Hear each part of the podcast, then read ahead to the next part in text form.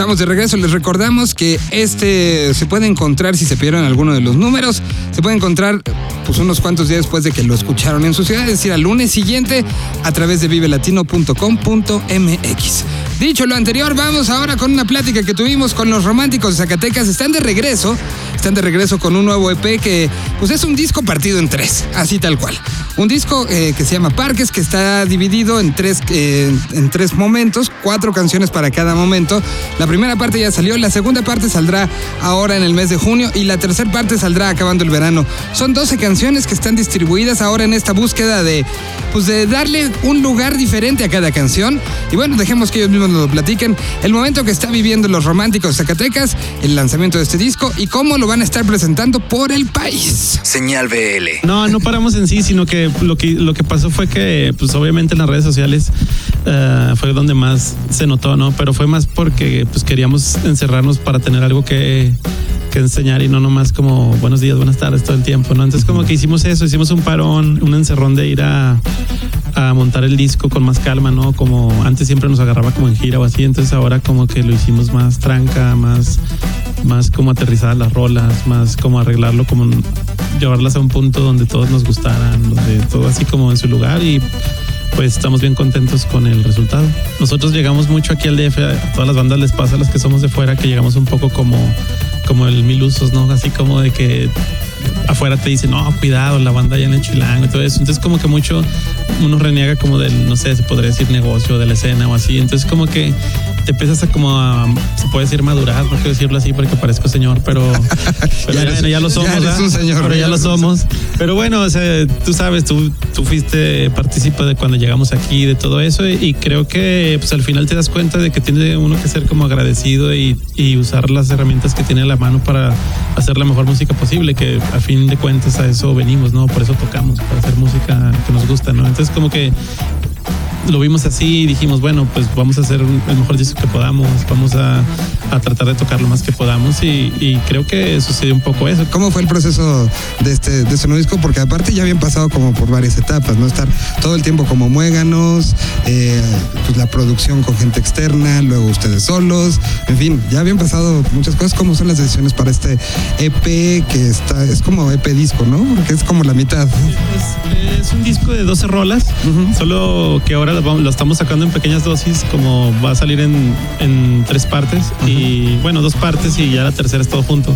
Pero como dices, veníamos de esa, de todas las etapas, ¿no? Queremos- lo que tratamos fue hacer un recuento de los daños, como dijo Gloria Trevi, y de recapitular un poco todo lo que habíamos aprendido, ¿no? Desde el principio, por ejemplo, el, el, el muchacha eh, tuvimos la experiencia de hacerlo con Tito y estuvo bien chido todo lo que pudimos aprender con Tito. Una de las principales cosas que nos acordamos nosotros es que te, te, te van guiando por un camino como de autogestión, de que, de que si no lo haces tú nadie más lo va a hacer, ¿no? Entonces ahí aprendimos que, que el, mismo, el, mismo productor, el mismo músico puede saber para qué sirven todos los aparatos, todo este tipo de cosas. Está, está bien chido tener un productor, pero también si de repente lo tienes que hacer tú mismo, pues no tienes que frenar, ¿no? Entonces como que aprendimos mucho eso aprendimos mucho a, a, otros discos que nosotros hicimos solos, también fue como muy... Y, y, como que fue una recapitulación de eso, ¿no? Fue como, como tratamos de, de hacer el mismo método que, que, usábamos siempre, pues es el único que conocemos, ¿no? De montar las rolas, de, de, de sacarlas, de imponerlas en, en el ensayo, uh, a base, pues se podría decir como del oficio, ¿no? De estar en, en, en tocar, tocar, tocándolas muchas veces, arreglándolas, haciendo por prueba y error, ¿no?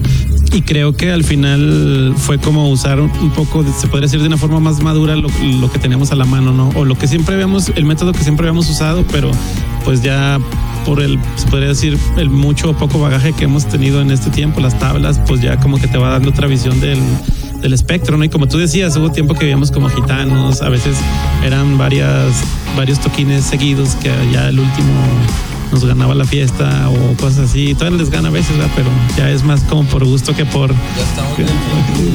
no, pero, pero tú sabes cómo es esta onda, ¿no? Como que a veces, a veces uno tiene que controlarla, a domar a la bestia. No, pero, pero es mucho eso, como que sí, como comentabas ahorita sobre la música independiente, creo que lo importante es que nos tocó un momento que se podría decir que era como parteaguas, ¿no? Como en el, en el momento en el que en el que venían las bandas que habían sido la generación anterior, que podría decirse bandas que como el DLD, como Enjambre, como así, y luego ahora está toda la generación nueva de bandas chidas como pues, la Little Jesus, todas estas bandas y nosotros nos tocó un momento del medio, como de, transición que fue del MySpace al, al, Facebook y todo esto. Entonces como que como que el haber estado en ese momento ahora nos hace apreciar muchas cosas de lo que hay ahora, ¿no? Y, no, nos asusta mucho como por ejemplo el pedo del streaming o ese tipo de cosas como que ya como que surgió nuestra banda con, no era streaming, pero sí el MySpace funcionaba un poco así. entonces como que es, es utilizar eso a tu favor, pero tampoco volverte loco en que ya nomás porque compraste un plugin no necesitas ensayar la rola o algo así, ¿no? ¿Sí me entiendes? Como, como que tratamos de agarrarlo lo mejor de los dos mundos y tratar de de que sí escuchar mucha música nueva, pero pues la base de los románticos siempre ha sido el famoso rock en tu idioma. Como que en este disco lo bueno fue que surgió mucho de tocar en vivo. O sea, surgió mucho de tocar las rolas en vivo, que igual que el Rufus Taylor fue un disco muy de, pues de que sale de rock and roll, ¿no? De, cuatro acordes y, y, tocarlo. Entonces como que eso nos da a nosotros mucha, pues no seguridad, pero sí como mucha tranquilidad, porque pues de ahí venimos, ¿no? O sea, a veces tratamos de experimentar haciendo otras cosas y rolas, no sé, más lentas o así, pero lo que más nos late es hacer ese tipo de canciones sencillas que se basan más en el sentimiento que en otra cosa. Bueno, ¿y cuál es de las ciudades este, que van a recorrer ahora la que más emoción les genera? Pues obviamente Gerber León. Y a mí Oaxaca, la neta. Sí, Oaxaca, nunca hemos ido a Oaxaca, eso creo, creo que es especial. Hemos ido a lugares cercanos, pero nunca a Oaxaca. Y a mí, por ejemplo, Cuernavaca también me da, nunca he ido más que una vez grabamos un video en, en, Cuernavaca y se me, me, gustó la ciudad y, y, pues más bien tratamos como de cual, o sea, son tres por fin de semana y las tres dar como el 100, porque pues por ejemplo en Guanatos también queremos tocar en, en ese lugar, el Foro Independencia, nunca hemos tocado. También nos gustaría tocar ahí, a la de aquí, pues ni se diga, fiestón loco, ya la banda anda Sí, porque nos dejaron pendientes con la de diciembre. Sí, de hecho fue eso, estábamos entre nosotros pimponeando hacerla o no, pero pues como dice Toño, fue mucho como nomás hacerlo por, porque sí, pues la neta no. Entonces preferimos como guardarnos hacer el disco y para ahora llegar con todo, hacer, hacer lo que venga, ¿no? Y, y como dicen, no, no, no es más maduro el disco, pero sí nos dimos el, la posibilidad de experimentar un poco de, el tipo de canciones que no metíamos, ¿no? Como que fue un poco así, como que las primeras, esta primera parte es la parte que más parece como como lo que hacíamos antes, ¿no? Gracias por el espacio y un saludo a toda la banda y les caemos. Chido mi Mike, ahí estamos, nos estamos viendo en Oaxaca.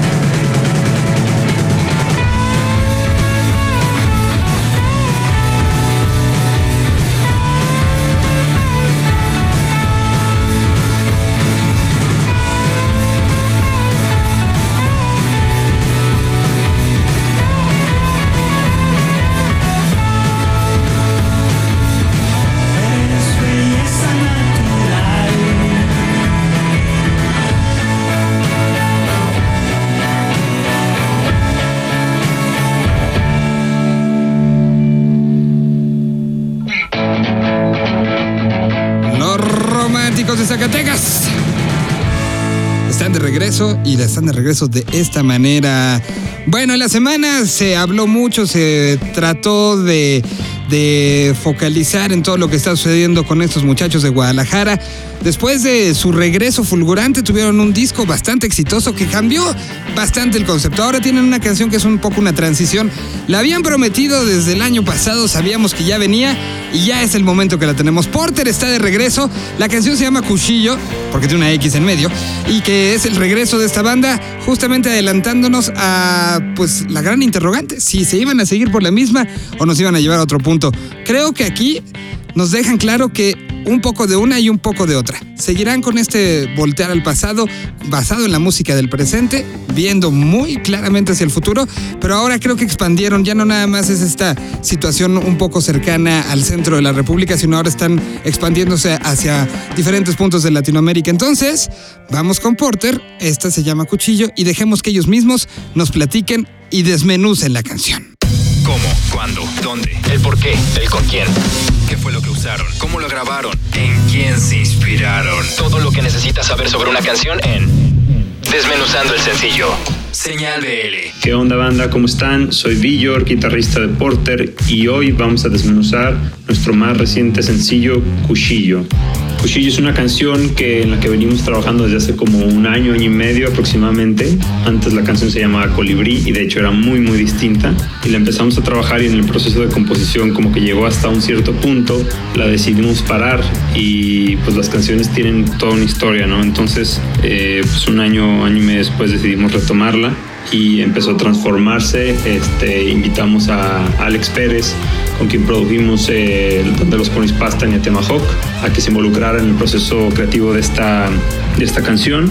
Pues nada, la canción eh, fue tomando el enfoque principalmente de hablar de la relación entre el ser humano y la madre tierra. Y pues nada, obviamente por ahí escucharán también un, un afilador de un sonido afilador de cuchillos y un sonido de camotero y eh, que fueron pues parte fundamental de la influencia de esta canción dos elementos pues que fuimos a grabar ahí en la calle que son cotidianos no son de nuestra cotidianidad la rola la grabamos aquí en Guadalajara en Tercer Piso Records y la mezcló Héctor Castillo con quien produjimos Moctezuma Así es que se hizo un buen, buen combo ahí. Y pues es una de nuestras canciones favoritas. La verdad es que es un tema que pues tiene mucha psicodelia, que tiene mucho trance y que tiene mucho baile también. Eh, los quiero invitar a que nos sigan en nuestras redes sociales, en Facebook, en Instagram, en Twitter, como estamos como Porter Oficial. Un saludo a Señal BL, chido banda.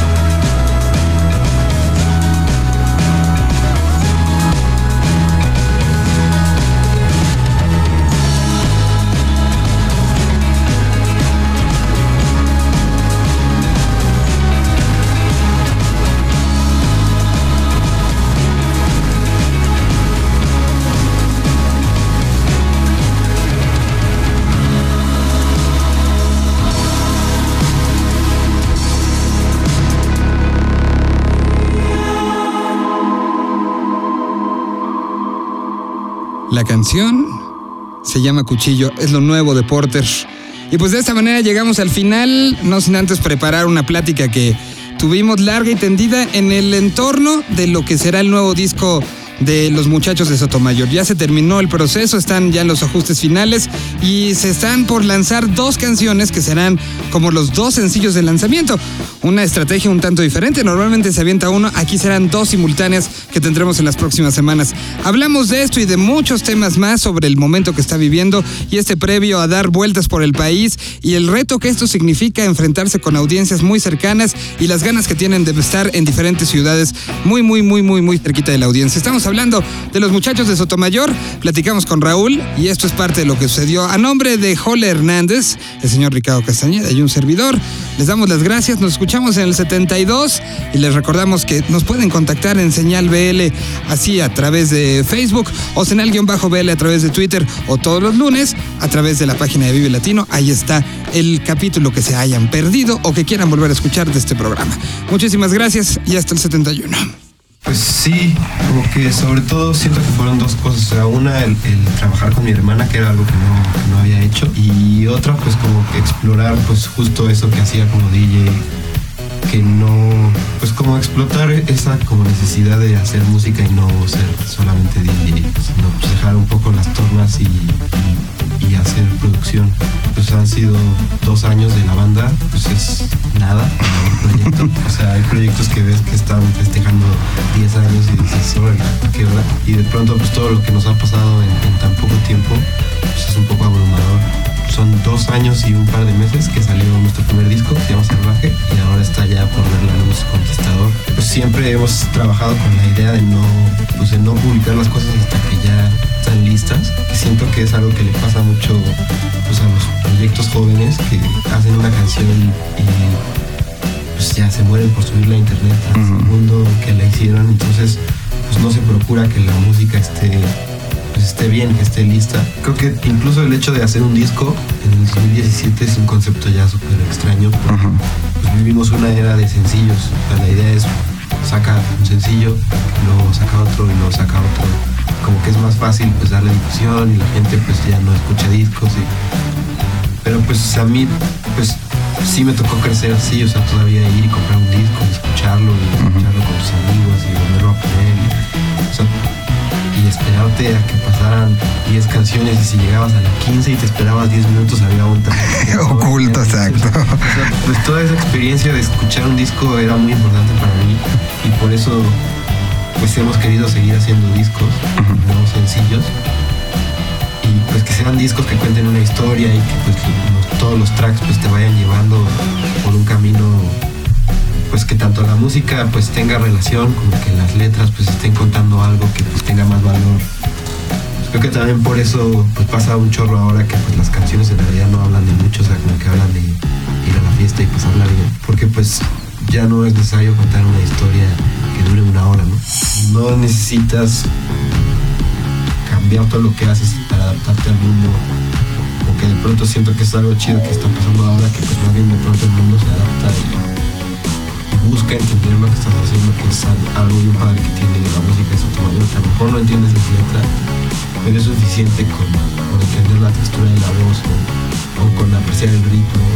Y de pronto esta fusión de ritmos que hay entre música electrónica y música latina, pues es chistoso como, como cómo se dan las cosas.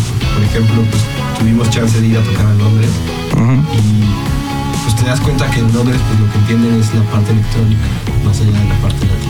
Obviamente no saben bailar, no entienden de qué hablan las canciones, pero entienden la música.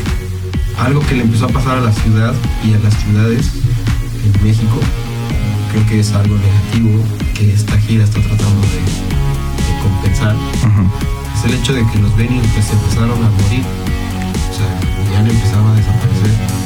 Y pues eso no pasa en otras ciudades. Tú vas a, a Los Ángeles y sabes que va a haber un foro como el Ecoplex, que que va a vivir ahí por siempre, que ya sabes que esté la banda que esté, va a haber un show tu madre, ya sabes que va los jueves, es la noche de reggae, que se va el viernes, la noche de punk, que se va los sábados.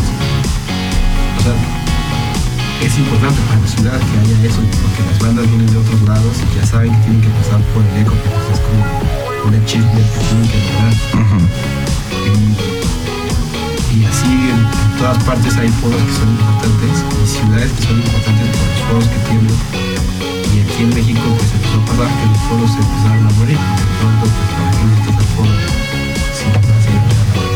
Pues yo veo muy importante que esos foros existan pues, para la ciudad y por las generaciones que vienen de música. O sea, como que de pronto, pues sí, ves un cartel como el de Corona de 60 bandas, pero pues no puedes ir a ver a 60 bandas, ¿no? O sea, es muy distinto a pensar que en un año, pues sí vas a ir a ver a 60 bandas que te gustan y que te van a enganchar y que vas a descubrir, cosas nuevas.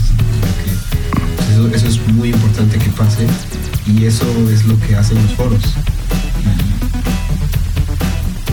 Pues de pronto es- esta gira, pues un poco lo que está haciendo es tratar de darle vida otra vez a estos foros.